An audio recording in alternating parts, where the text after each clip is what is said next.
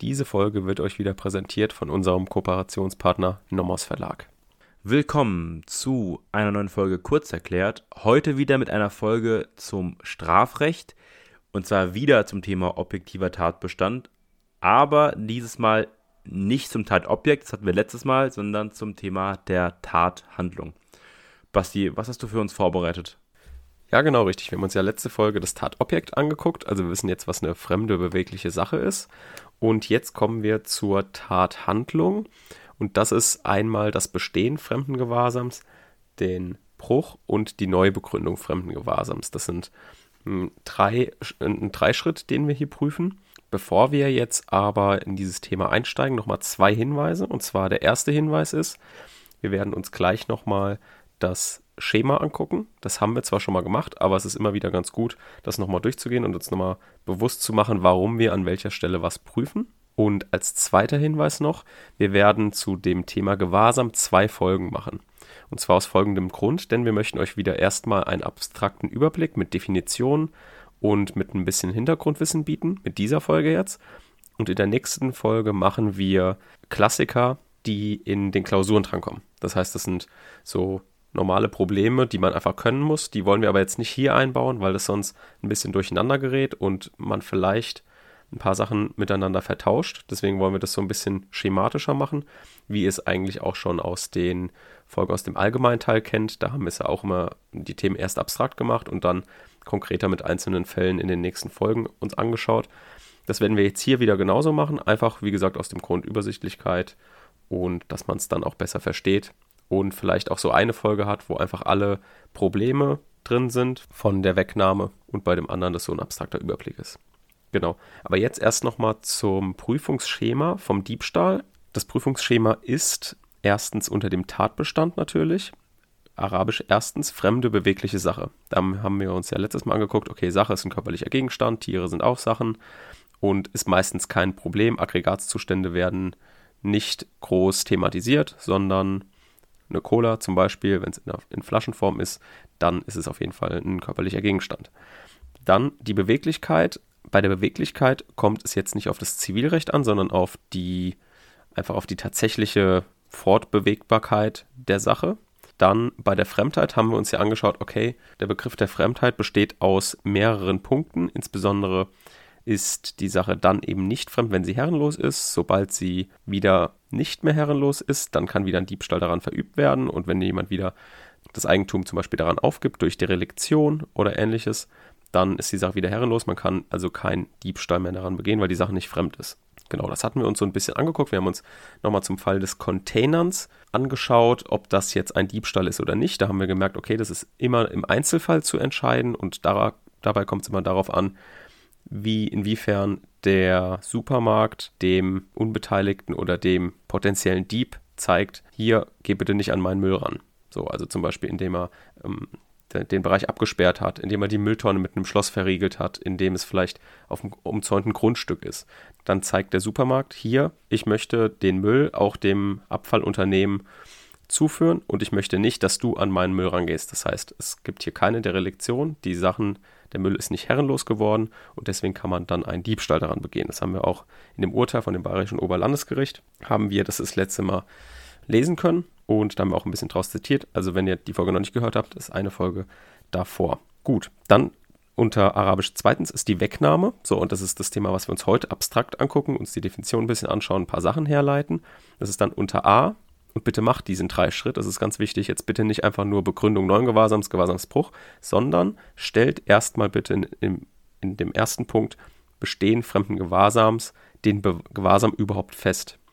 Denn wenn ihr vorher nicht festlegt, wer hat denn jetzt Gewahrsam daran, dann wird es auch schwierig zu gucken, okay, wer hat denn jetzt auch neuen Gewahrsam begründet? Kann überhaupt hier Gewahrsam gebrochen werden? Weil ihr dann auch gar nicht geguckt habt, wer hat denn jetzt Gewahrsam an der Sache, die geklaut werden soll. Das heißt, wie gesagt, drei Schritt, unter a, klein a, Bestehen fremden Gewahrsams, klein b, Begründen neuen Gewahrsams und c, der Gewahrsamsbruch. Dann kommen wir zu drittens oder subjektiver Tatbestand, das kann man sich so ein bisschen aussuchen. Vielleicht hier als kleine Randnotiz. diese Einteilung objektiver und subjektiver Tatbestand ist es nur für die Studierenden gedacht. Das ist vom Gesetz nicht vorgeschrieben. Man macht das später in der Regel auch nicht mehr. Deswegen kann man zum Beispiel, so wie ich jetzt, unter römisch erstens Tatbestand, dann macht man alle objektiven Merkmale, dann macht man unter drittens den Vorsatz bezüglich 1 und 2, also oben drüber, dann Absicht rechtswidriger Zueignung und so weiter. Das teilt man also nicht mehr in objektiver und subjektiver Tatbestand ein, aber für die Studierenden wurde eben dieses System entwickelt, damit es, ich sag mal, leichter zu verstehen ist und man schematischer arbeiten kann. Also, wenn ihr noch ähm, Studierende seid, bitte das so einteilen in objektiver und subjektiver Tatbestand, aber es ist vielleicht ganz interessant zu wissen, dass das vom Gesetzgeber nicht so vorgegeben ist, dieser Aufbau, und dass das später auch nicht mehr so gemacht werden muss. Da macht man einfach Tatobjekt, Tathandlung, Vorsatz und dann die spezielle Absicht. Genau. So, dann kommen wir also zu drittens oder subjektiver Tatbestand, Vorsatz bezüglich dem Tatobjekt und Vorsatz bezüglich der Tathandlung. Und dann kommen wir zu der Absicht rechtswidriger Zueignung und das ist diese überschießende Intendenz, also das, was im subjektiven Tatbestand mehr geprüft werden muss, als im objektiven Tatbestand vorhanden ist. Und das ist unter klein a die Zueignungsabsicht, Doppel a Aneignungsabsicht, Doppel b Enteignungswille, dann unter b Rechtswidrigkeit der beabsichtigten Zueignung und dann nochmal unter c bezüglich dieser Rechtswidrigkeit der beabsichtigten Zueignung muss auch nochmal Vorsatz speziell vorliegen. Gut, dann klar, Rechtswidrigkeit und Schuld ist äh, so wie immer. Dann immer noch an den besonders schweren Fall denken, Paragraph 243, den werden wir uns natürlich auch noch angucken. Aber wie gesagt, den immer im Hinterkopf behalten, weil der auch relativ oft mal eine Rolle spielen kann. Okay, dann kommen wir jetzt zu dem abstrakten Einstieg zum Gewahrsam. Erstmal müssen wir natürlich klären, was ist denn Gewahrsam? Gewahrsam prüfen wir innerhalb der Tathandlung, weil die Tathandlung des Diebstahls ist die Wegnahme. Wegnahme ist der Bruch Fremden und die Begründung neuen Gewahrsams an der Sache. Ihr hört also diesen ersten Kleinpunkt A. Bestehen fremden Gewahrsams ist nicht in der Definition enthalten, sondern das wird von der Definition vorausgesetzt, dass man schon weiß, wer Gewahrsam hat. Aber wir merken uns, wir prüfen das auf jeden Fall vorneweg, also wer hat Gewahrsam an der Sache. Da müssen wir uns natürlich erstmal den Begriff des Gewahrsams angucken. Gewahrsam ist die von einem natürlichen Herrschaftswillen getragene, in ihrem Umfang von der Verkehrsanschauung bestimmte Verfügungsgewalt über eine Sache. Das heißt, für den Gewahrsam sind hier zwei Dinge entscheidend. Erstens muss natürlich der Inhaber des Gewahrsams den Willen und die Möglichkeit haben, die Gewalt über die Sache auszuüben. Und andererseits muss seine Zugriffsmöglichkeit auf die Sache von der Verkehrsanschauung anerkannt sein. Woran orientiert sich jetzt das Verkehrsanschauung? Ist immer irgendwie so ein bisschen, so ein bisschen schwammig. Das orientiert sich an den räumlichen Herrschaftssphären. Die nennt man auch Gewahrsamsphären. Was das genau ist, das, darauf kommen wir natürlich noch. Aber daran orientiert sich die Verkehrsanschauung. Ein Beispiel für eine Herrschaftssphäre wäre zum Beispiel eine Wohnung. Also alle Sachen in meiner Wohnung jetzt, auch wenn ich jetzt hier im Büro bin, an denen habe ich trotzdem Gewahrsam, weil sie in meiner Gewahrsamssphäre sind. Und dann natürlich eine zweite klassische Gewahrsamssphäre ist die meines Körpers. Also wenn ich zum Beispiel mein Handy jetzt gerade hier in der Tasche habe, dann ist das in meiner Gewahrsamssphäre. Das heißt, wenn wir uns jetzt nochmal die Definition oder den Gewahrsamsbegriff anschauen, dann haben wir, wie gesagt, zwei Elemente. Das ist einmal ein faktisches Element, und zwar die tatsächliche Sachherrschaft über eine Sache. Und andererseits haben wir ein normatives Element und zwar die Verkehrsanschauung. Als kleiner Exkurs hier nochmal, was ist denn jetzt faktisch und normativ? Wir sprechen öfter mal von normativ und faktisch. Viele sprechen dann darüber und tun so, als wüssten sie genau, was das, was das bedeutet. Aber oft ist es nicht so, dass man das genau umreißen kann. Was ist denn jetzt genau normativ? Und deswegen vielleicht als kleiner Exkurs ein Beispiel, was ist jetzt normativ und was ist faktisch. Normativ ist etwas, also wie jetzt hier die Verkehrsanschauung, wenn etwas bewertet wird. Und diese Bewertung von einer Situation oder von etwas, von einer Person, von einer Sache, die bezieht sich immer auf eine vorher festgelegte Regel. Das heißt, es wurde vom Gesetzgeber oder was auch immer, es wurde eine Regel aufgestellt. Das ist hier die Verkehrsanschauung, die stellt eine bestimmte Regel auf. Und wir bewerten anhand dieser Regel die Herrschaftssphäre. Das heißt, nochmal ganz kurz, dass es jeder weiß, wir haben eine Regel, eine abs ein abstrakter Rechtssatz und anhand dieser Regel bewerten wir eine bestimmte Situation. Und das ist ein normatives Element, also bewertend. Wenn man das als Adjektiv benutzt, dann handelt es sich immer um bewertende Rechtsbegriffe. Also immer Wie gesagt, merkt euch einfach das Wort bewertend statt normativ. Kann man dann immer so ein bisschen ersetzen. Faktisch ist dann im Gegenteil dazu in Wirklichkeit vorhanden. Also normativ ist ja nicht wirklich von der Wirklichkeit umfassbar, weil man ja anhand einer Regel etwas versucht zu umreißen oder zu beschreiben. Das brauchen wir jetzt beim Faktischen nicht, weil beim Faktischen ist es wirklich vorhanden. Hier muss also nichts bewertet werden. Also, wenn wir jetzt nochmal hier auf die Definition zurückgehen, die tatsächliche Sachherrschaft ist also das faktische Element. Das kann man greifen, das kann man sehen. Wer hat wirklich jetzt Zugriff auf diese Sache? Und wie weit jetzt dieser Zugriff erfolgt, wird anhand der Verkehrsanschauung beurteilt. Und wie ihr schon hört, beurteilt heißt, wir müssen das also bewerten anhand dieser Verkehrsanschauung, dieser Regel, die diese aufstellt. Werbung. Auch heute haben wir wieder eine Empfehlung für euch. Und zwar hatten wir ja euch in der letzten Folge schon das Lehrbuch von Professor Dr. Edward Schramm, Strafrecht besonderer Teil 2 vom Nomos Verlag zu den Eigentums- und Vermögensdelikten kurz vorgestellt. Daran wollen wir nochmal anknüpfen. Und zwar würden wir euch das nochmal empfehlen, insbesondere auch im Hinblick auf die letzte Folge, weil wir dort ja auch zum Thema Containern diesen Fall gemacht haben und das ist jetzt in der neuen Auflage von 2021 ergänzt. Also das heißt, dort ist auch nochmal, wenn ihr das nachlesen wollt, das Thema Containern besprochen worden. Unter anderem sind dort auch Klassiker drin wie äh, Abgrenzung raubräuberische Erpressung, insbesondere durch das Wegstoßen beim Geldabheben am Geldautomaten. Das ist immer noch so ein Klassiker, der immer mal in Klausuren drankommen kann, insbesondere auch im Examen. Und genauso wie die Betrugsproblematik beim Dieselskandal kommt im Examen vielleicht eher weniger, ist aber trotzdem sehr interessant. Und das Buch können wir auf jeden Fall sehr empfehlen, hat auch 350 Seiten, ist nicht so teuer, das kann sich jeder leisten. Wer da in die Eigentums- und Vermögensdelikte eine Einführung braucht, und einen insgesamt guten Überblick haben möchte, dem kann ich das Lehrbuch auf jeden Fall sehr empfehlen. Werbung Ende. Der Gewahrsam deckt sich jetzt weitgehend mit dem Grundbegriff des unmittelbaren Besitzes. Für Leute, die schon Sachenrecht gemacht haben, oder beziehungsweise ich hoffe auch schon für die ersten Semester, ist der Begriff des Besitzes schon irgendwie klar. Und der ist geregelt in den Paragraphen 854 fortfolgende BGB. Warum ist das jetzt vergleichbar? Weil auch dort nach der Verkehrsanschauung ein Herrschaftswille begründet wird, eine Verfügungsgewalt über eine Sache irgendwie definiert wird.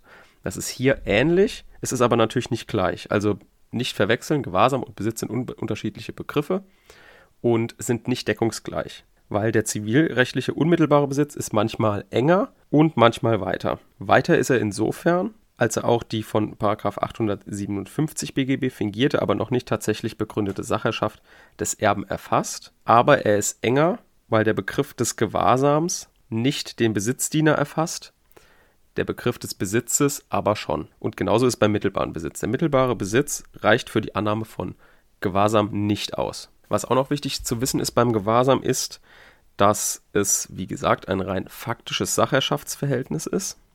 Das heißt, es ist egal, ob derjenige berechtigt ist, diesen Gewahrsam auszuüben. Also kann der Täter eines Diebstahls mit der Wegnahme Gewahrsam begründen. Und der deliktisch erworbene Gewahrsam, also durch beispielsweise Diebstahl, Hehlerei, Schmuggel, kann wiederum auch gebrochen werden. Das heißt, der Dieb, der etwas weggenommen hat, dem kann das wiederum der, das Gewahrsam an dieser Sache gebrochen werden. Daher ist es jetzt wichtig, im Gutachten zu differenzieren. Hier sind also im Gutachten ganz, ganz, ganz streng die Begriffe fremd und sich rechtswidrig zueignen streng von der Wegnahme zu trennen. Weil das sind unterschiedliche Begriffe, die dürfen nicht vermischt werden. Die Begriffe fremd und sich rechtswidrig zueignen beziehen sich nämlich auf das Eigentum und der Gewahrsamsbegriff nicht. Der guckt sich nur an, wer hat denn jetzt hier Zugriff drauf. Was sich daran anschließt, ist die Konsequenz, dass Gewahrsam nur dann notwehrfähig ist, wenn der Gewahrsamsinhaber auch der berechtigte Besitzer ist. Das heißt, der Dieb darf den Gewahrsam an seiner Beute nicht gegenüber einem Dritten mit dem Recht der Notwehr verteidigen. Und was jetzt beim Gewahrsam eine große Rolle spielt, ist das Willenskriterium. Also die Begründung und auch die Aufgabe von Gewahrsam setzen jeweils einen entsprechenden Willen auch voraus. Und anhand dieses Willens kann man auch ein bisschen diese Herrschaftssphären beurteilen. Und zwar gibt es einmal einen generellen Gewahrsamswillen.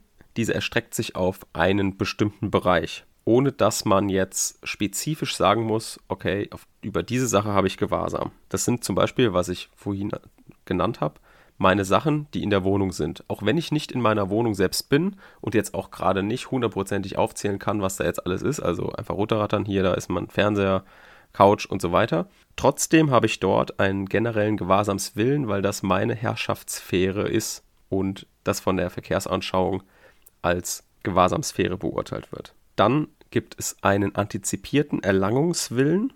Dieser erstreckt sich auf alle Sachen, die in den eigenen Herrschaftsbereich gelangen werden.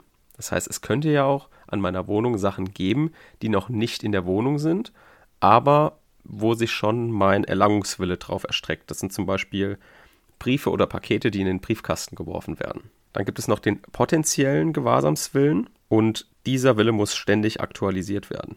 Und hierbei genügt es, wenn er, dieser potenzielle Gewahrsamswille, jederzeit ausgeübt, ausgeübt werden könnte.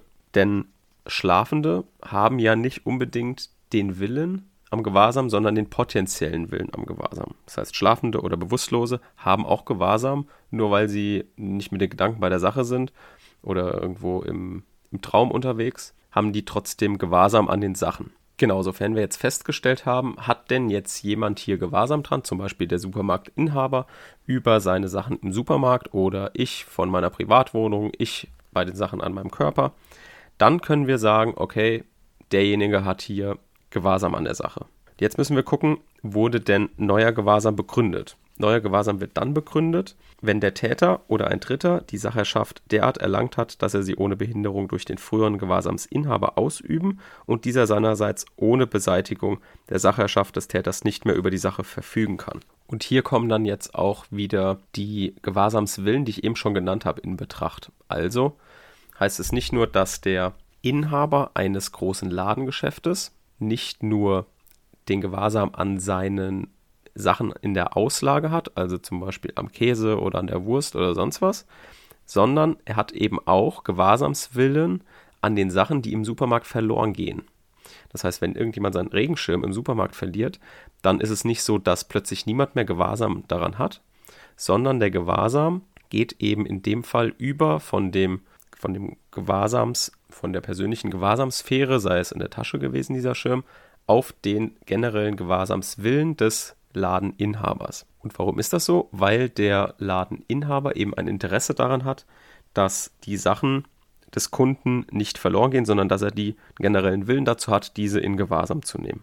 Und wie aus der Definition eben zu entnehmen ist, ist es halt relevant, dass oder sogar entscheidend für den Wechsel der tatsächlichen Sacherschaft, dass der Täter diesen halt so erlangt, dass der ursprüngliche Gewahrsamsinhaber nicht mehr über die Sache selbst verfügen kann. Und man kann sich vielleicht so ein bisschen orientieren daran, derjenige hat neuen Gewahrsam begründet, wenn man an sein Gewahrsam nur daran kommt, wenn man wiederum den Gewahrsam bricht. Hier behalten wir uns im Hinterkopf, in der nächsten Folge wird es hier einige Beispielsfälle geben, weil es hier viele Klassiker gibt, die wir auf jeden Fall ansprechen müssen.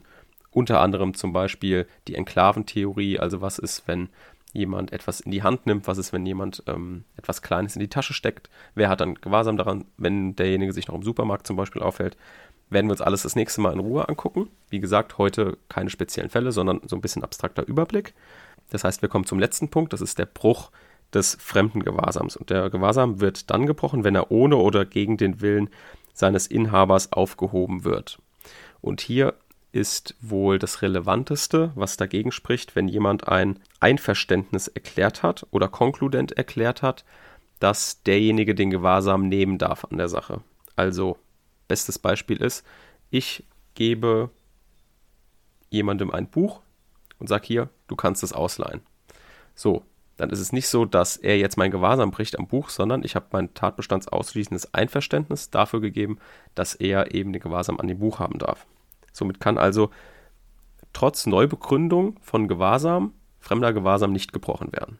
Und hier wird es wahrscheinlich noch mal eine extra Folge zu geben, denn die Abgrenzung Betrug und Diebstahl ist wohl somit das Wichtigste im Thema Gewahrsam. Und das werden wir wohl als Folge alleine machen. Die wird dann zwar nicht so lang, aber dann hat man es so on block, wenn man sich das dann nochmal anhören will, weil das eigentlich mal vor jeder Diebstahlsklausur auf jeden Fall einmal angeguckt werden sollte.